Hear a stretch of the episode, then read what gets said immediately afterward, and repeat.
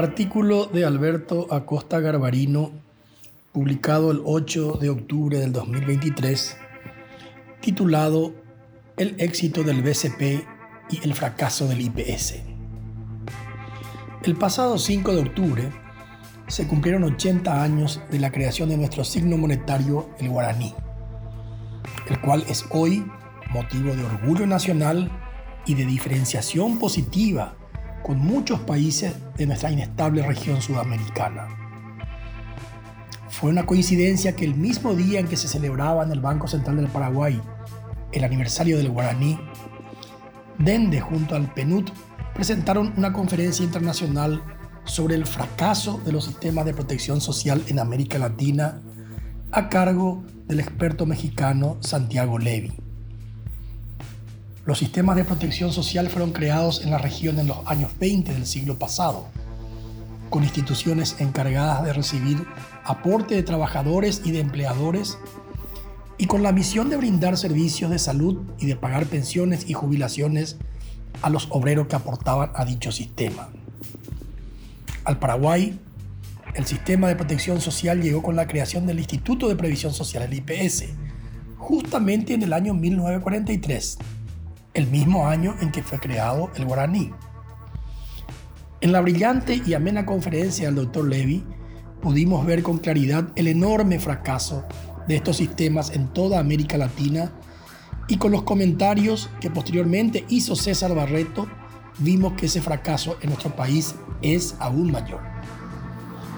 En Latinoamérica, en promedio, solamente el 40% de las personas que trabajan tienen la cobertura de estos sistemas de protección social, mientras que el 60% restante vive a la intemperie. Uruguay, con el 81%, tiene el más alto nivel de protección, mientras que el Paraguay, con el 24,5%, es uno de los peores de la región. Hace 80 años, con el asesoramiento del gobierno de los Estados Unidos, fueron creados el guaraní y el IPS, el primero es motivo de orgullo nacional al ser una moneda estable y el segundo es motivo de vergüenza nacional por la desprotección en que vive nuestra gente. Reflexionando sobre las causas que explican el éxito en un caso y el fracaso del otro, encontré varias.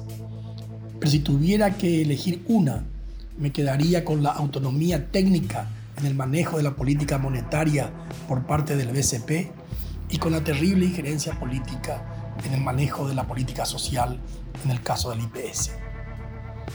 El padre del guaraní fue el doctor Carlos Pedretti, una figura descollante de su época, a quien el presidente de entonces, el general Morínigo, le propuso la presidencia del Banco de la República del Paraguay.